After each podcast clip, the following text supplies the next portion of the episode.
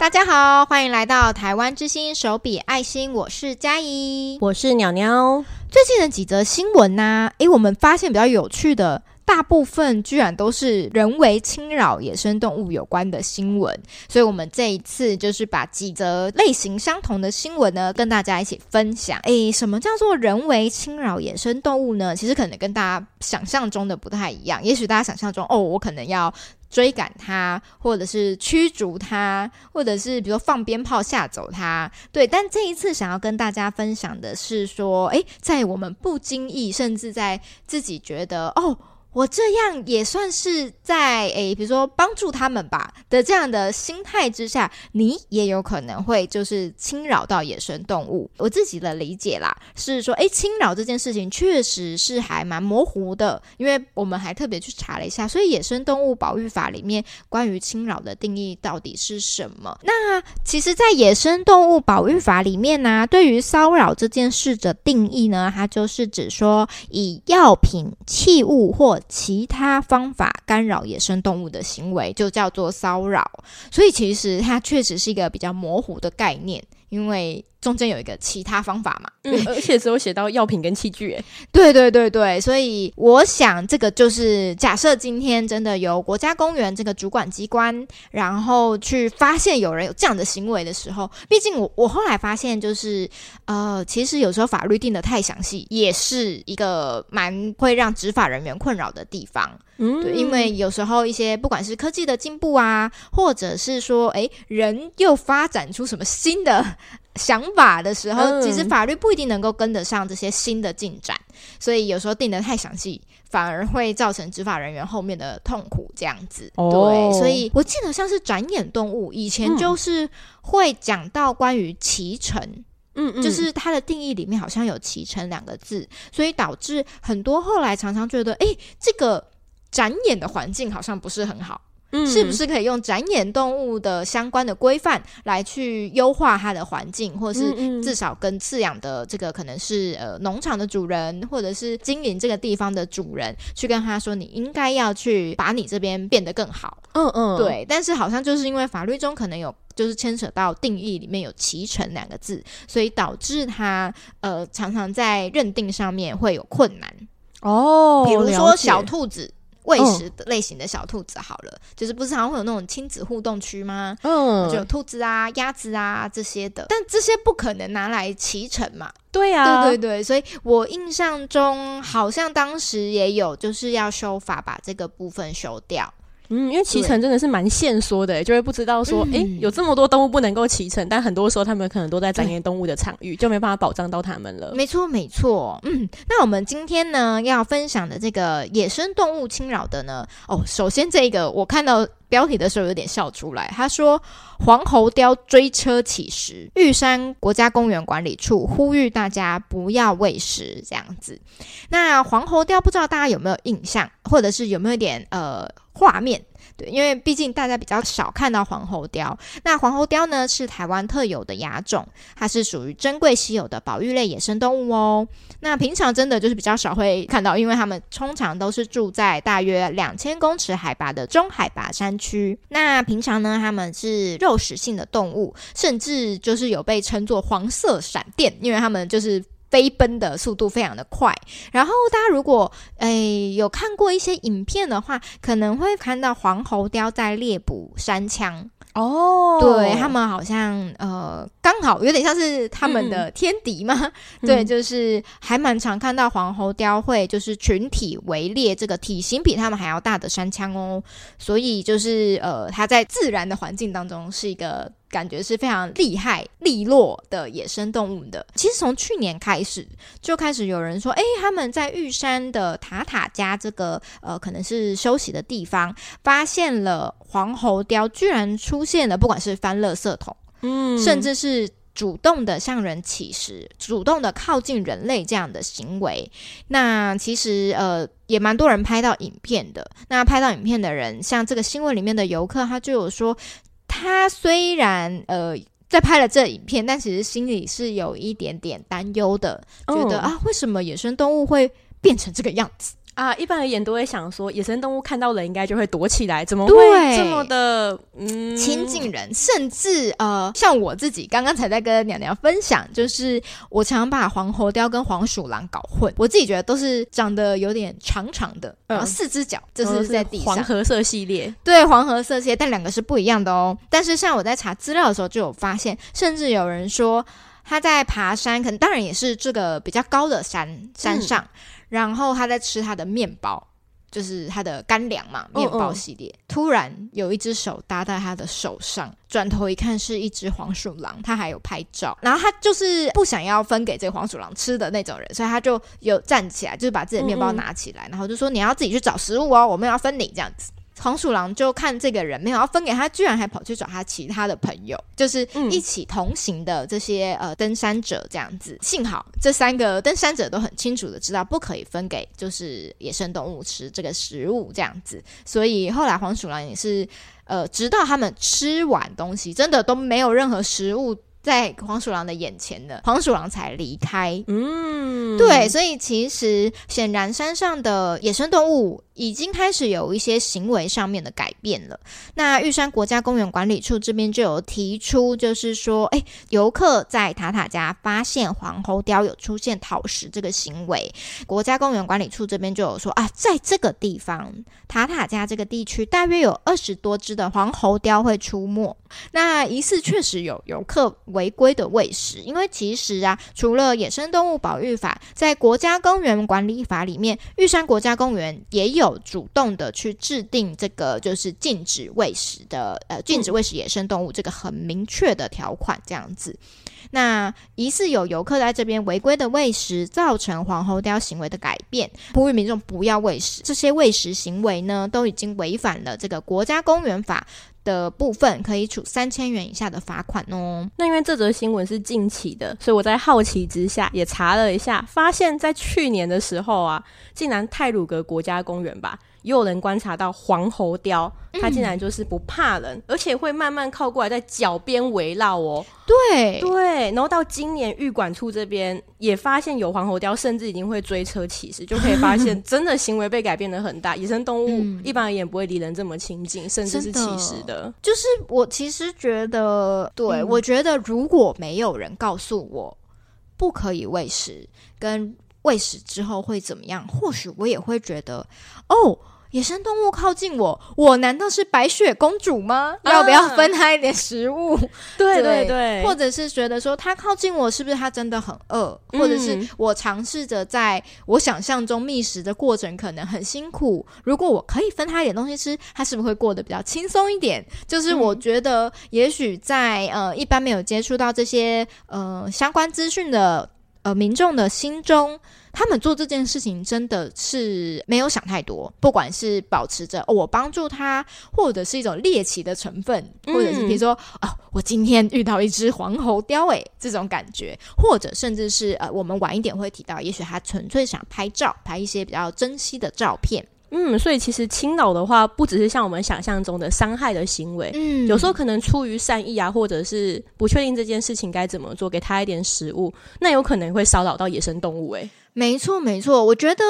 在我自己看完这些新闻，当然还有包含国家公园的这些回应，我觉得所谓的骚扰，应该就是不只是身体上，然后还有包含改变它原本的自然行为，嗯，让它去。变更了他原本应该有的一些表现，这些可能都是骚扰的一部分。嗯，对，包含也许诶，夜行性动物，结果我们一直拿着很亮的光在照它，或是什么，啊、导致它呃又躲起来了。嗯嗯，对对对，这些也许都是骚扰的一部分，这样子。那像喂食野生动物这个议题啊。像我就觉得，我大概这辈子是不会遇到黄喉貂了，除非他一路就是追车追到山底下。对，对，对，像我这种没有想要去爬很高的山的，可能不会遇到。但是，呃，我们像高雄寿山就有很多猕猴，然后还有一些浅山地区也都会看到猕猴。猕猴这一边也很常会出现喂食所引发的一些冲突。嗯，听说寿山那边好像有蛮多人猴冲突的。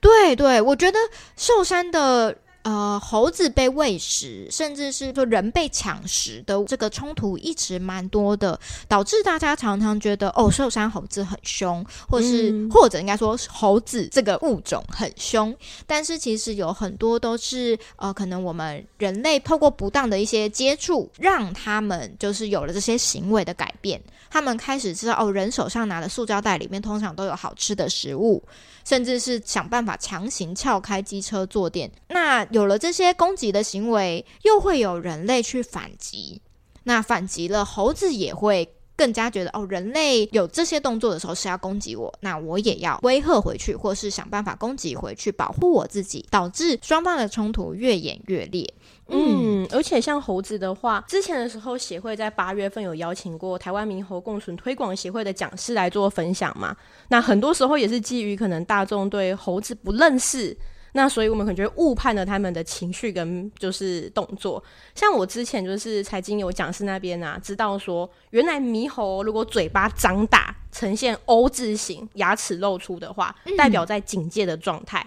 那这个时候，我们就不要做出驱赶或大声尖叫的动作。哦，那只要闭上嘴巴，安静的移开视线的离开就好了。其实这时候如果没有太大的反应，可能反而会让那只猕猴吓到，是，是，那担心引发更大的人猴冲突。我还记得是不是呃，假设它的嘴巴看起来像是在微笑，可是是有露齿的微笑，其实也是代表它就是我们人类以为的微笑。但是对于猴子来说，那个其实也是一个威吓，对，它会其实是紧张害怕的意思。所以，我们人类可能想说，哎、嗯，他在笑，哎，可以就是靠近它什么的吗？是。但其实猕猴现在已经觉得超级紧张，人还靠过来，对他压力来说非常的大。应该说，只要跟动物有关系的，都要蛮异地而处的去思考。因为像狗狗也有狗狗的行为训练师，他们会告诉我们很多，就是哪种行为代表它现在是紧张警戒的，是害怕。怕的是生气的，每一种其实都有不一样的征兆。对，那其实野生动物也一样，尤其是像猴子比较常跟人接触或是有冲突，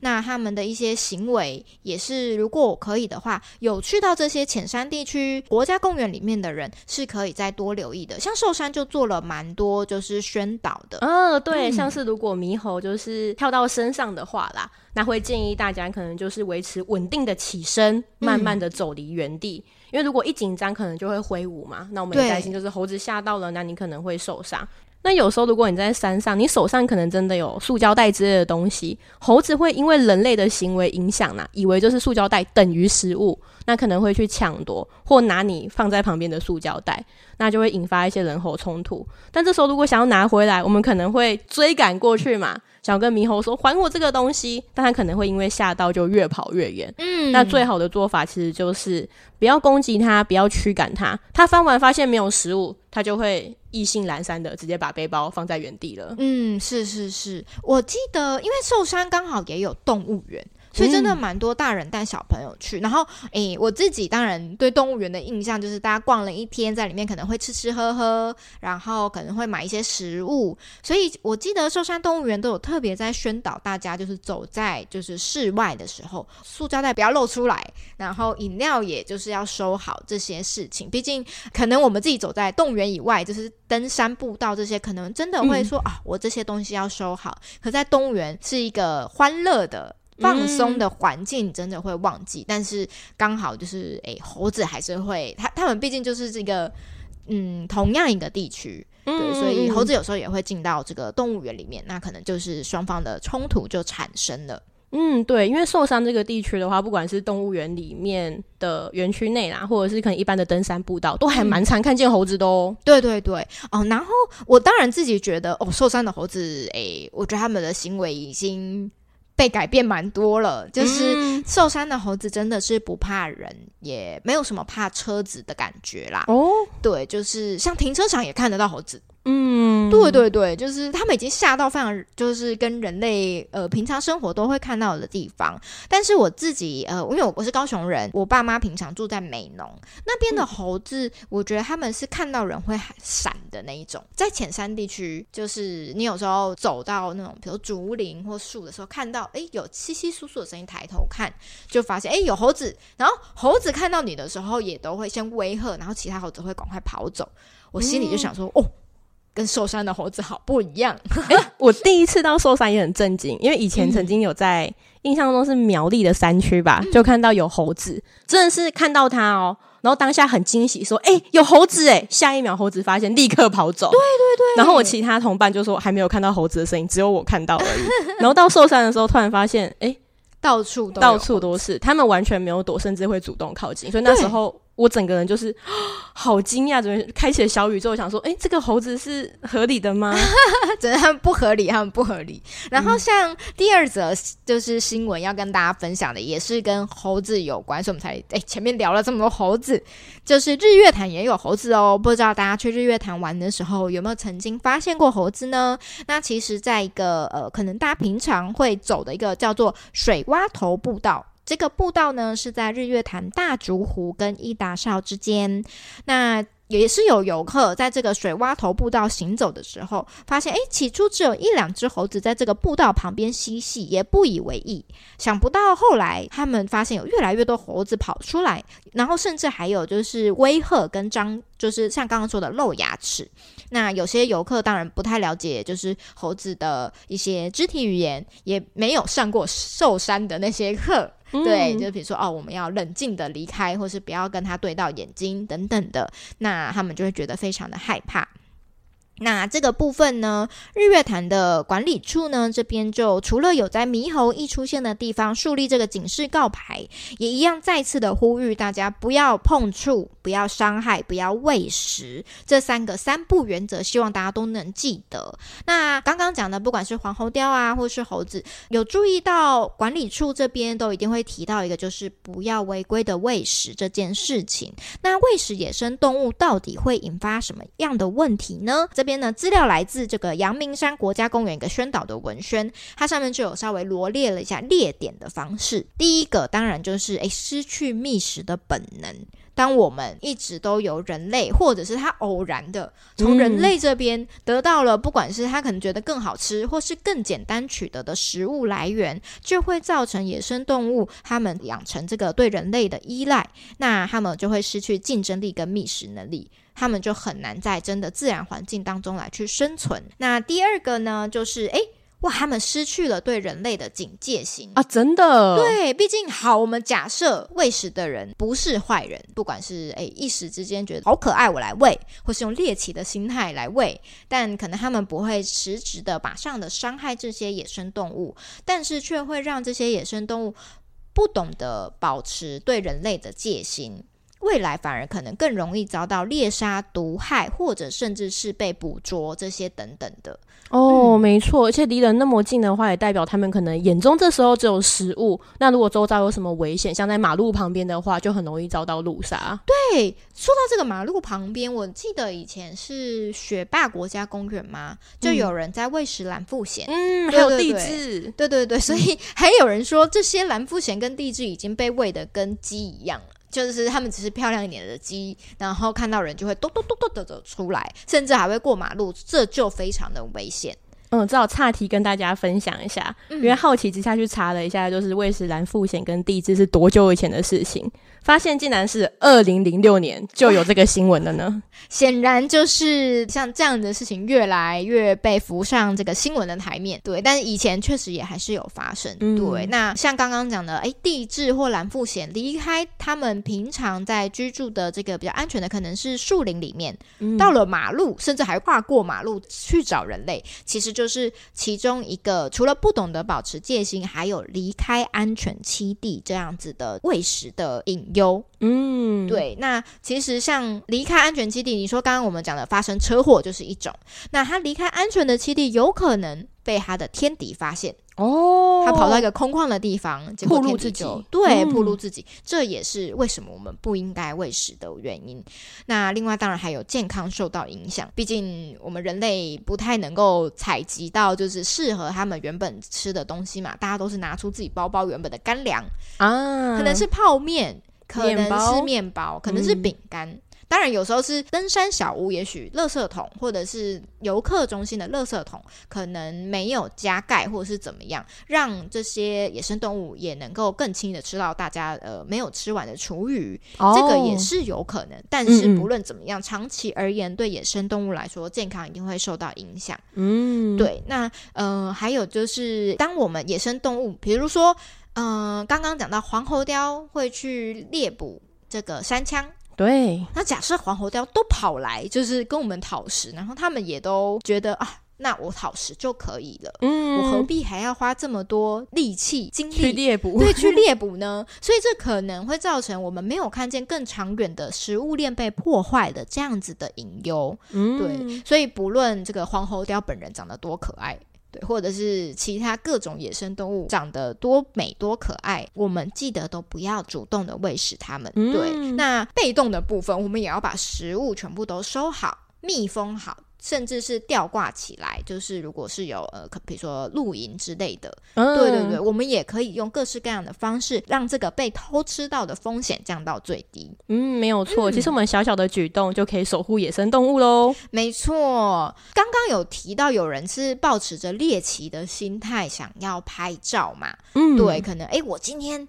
居然有黄喉貂离我只有一公尺的距离，或是我今天真的就是喂到了黄喉貂，这个我相信以现在来说，大家可能会诶，除非是先知道说这件事情其实不行的人，不然可能会想要拍照留念、上传 IG 或者是放到线动。嗯，对，这个就是呃，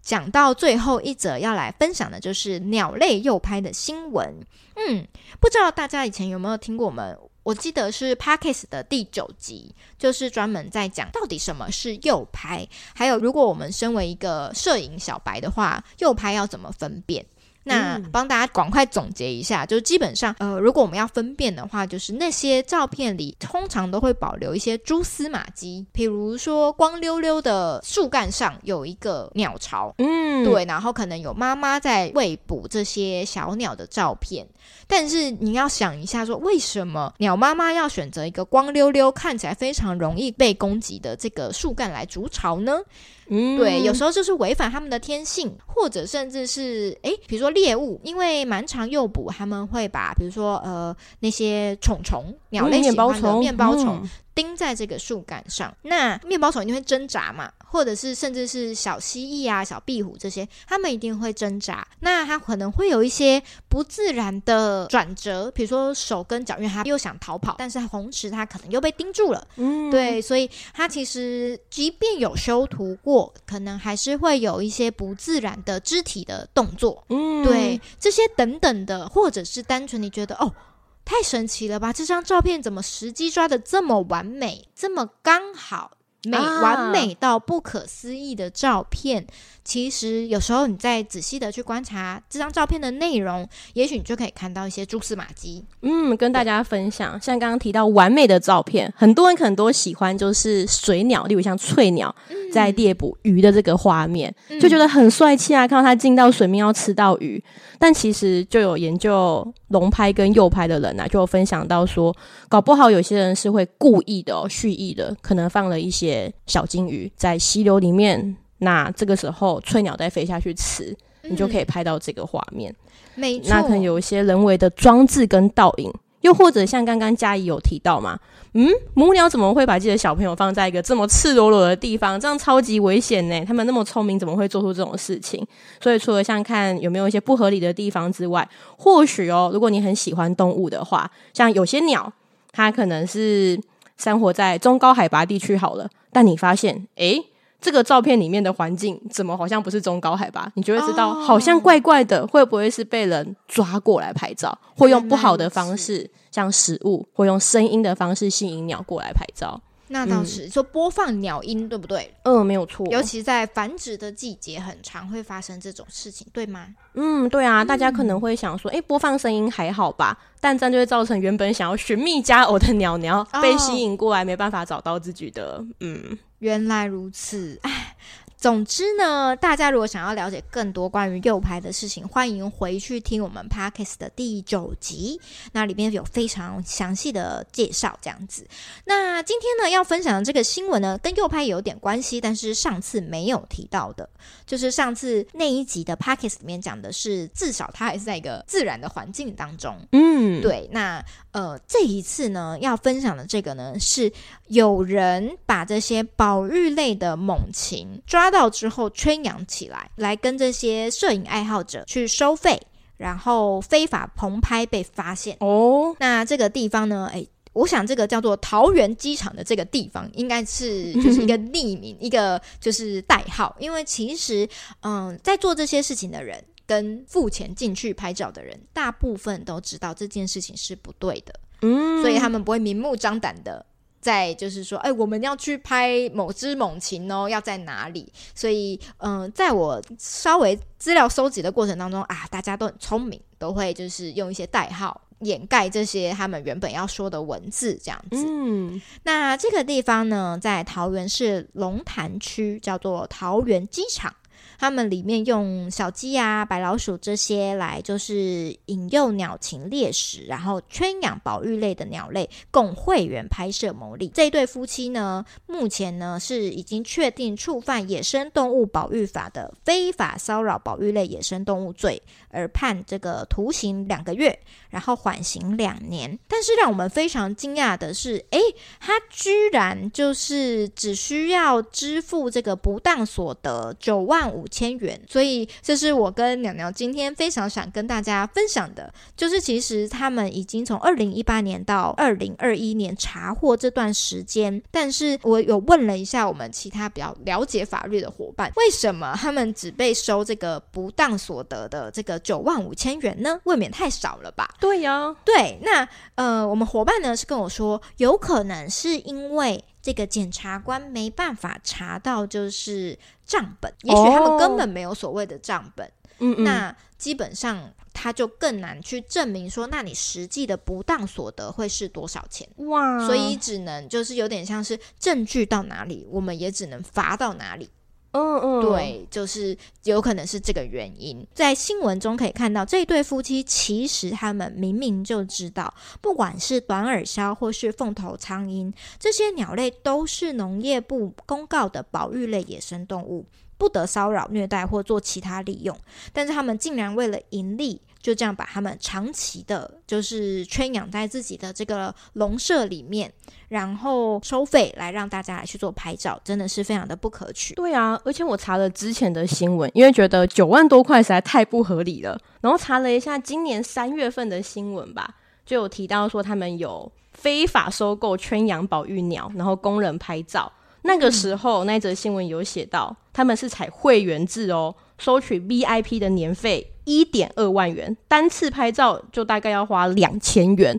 哦。哦，那一个月两三千元的收益，这件事情就超级不合理的。你说的是同一家吗？对，是，是同一家。同一家。嗯，哦，天哪！对，但我想可能像我们伙伴跟我们分享，就是不知道是不是像他们沟通都用代号。然后就是，我相信那些拍摄或是付钱的人，也绝对不可能就是主动来对主动来说、嗯、哦，我有付他们钱，然后就是进去拍照等等的。所以也许真的没有很实质，然后非常明确的这个证据。嗯，大家如果有兴趣去了解的话，记得是《镜周刊》吧，在今年就有一个台湾鸟类龙拍诱拍的调查实录，有讲到他们是怎么在里面。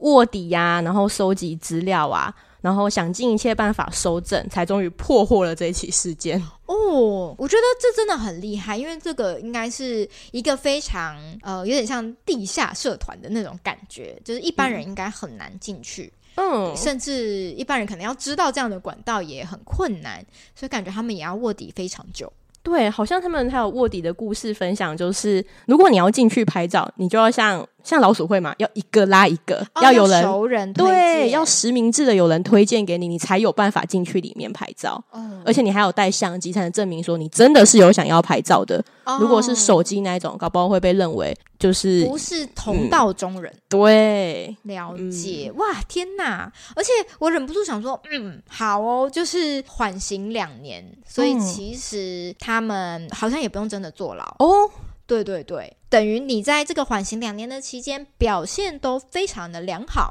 嗯、或者有做一些比如说劳动服务啊等等的，那么过了以后，其实等于这些犯罪记录没有会被取消哦。对对对，我听完有点惊讶。会被取消好，就是呃取消，就是等于你无罪的感觉哦。但明明有发生这件事情，对，而且我觉得他们要重启炉灶，一定也是非常容易的。呃，不管是人脉呀，或者是方法，他们全部都有了。对，所以就是当然我可以理解，就是如果他是初犯，然后又没有呃，如果今天真的检察官苦于没有就是实质的证据的话，那也许这一次我们真的没有办法好好的惩罚他们。嗯，但是不知道未来有没有机会再抓到他们。如果他们又再犯的话，嗯，那现在社群媒体就是这么发达，我相信很多人应该跟我一样，就是喜欢姿态各异啊，然后超级可爱的鸟鸟。嗯，如果看到一些鸟类的照片的话，也不忘就是观察一下这张照片有哪些就是奇怪的地方。如果你觉得很奇怪的话，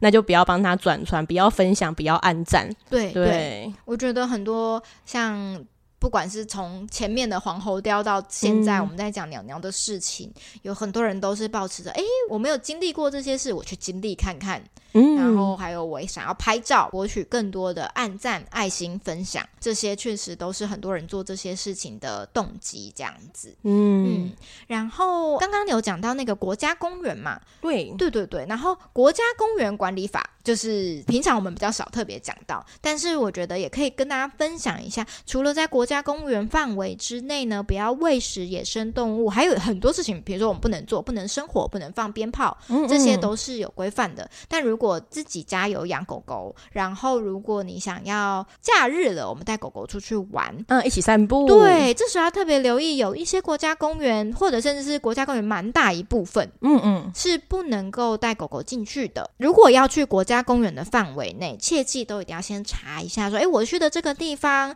它有没有被规范，说是不能带狗狗、猫咪不进去这样子。嗯，想必是担心会有像传染疾病之类的。是是是，嗯，好的，那我们今天的分享就到这边喽。如果大家还有什么诶想要跟我们回馈的，都可以跟我们说。那在这边呢，跟大家分享，我们今天是十二月十四号，台湾之星红包袋的义卖活动，在十二月十一号的时候已经展开了哦。这一次一样是有在线上来去做这个义卖，所以全台湾各位民众，如果想要支持我们，喜欢我们的义卖品，或者想单纯看看我们这次推出了什么样的义卖品，都非常欢迎到我们的官方网站上面，或者我们的脸书粉丝专业的首页，点进我们的义卖页面。那如果有喜欢我们今年设计的红包袋，或者我们今年推出的雨伞、压克力夹，在今年的红包袋的义卖档期都有推出。那这也是最后一个机会，可以买到我们协会二零二四年推出的桌历喽。现在接近圣诞节前夕，大家也可以作为交换礼物的参考哦。所有的所得一样都会投注在我们明年的犬猫绝育经费上面。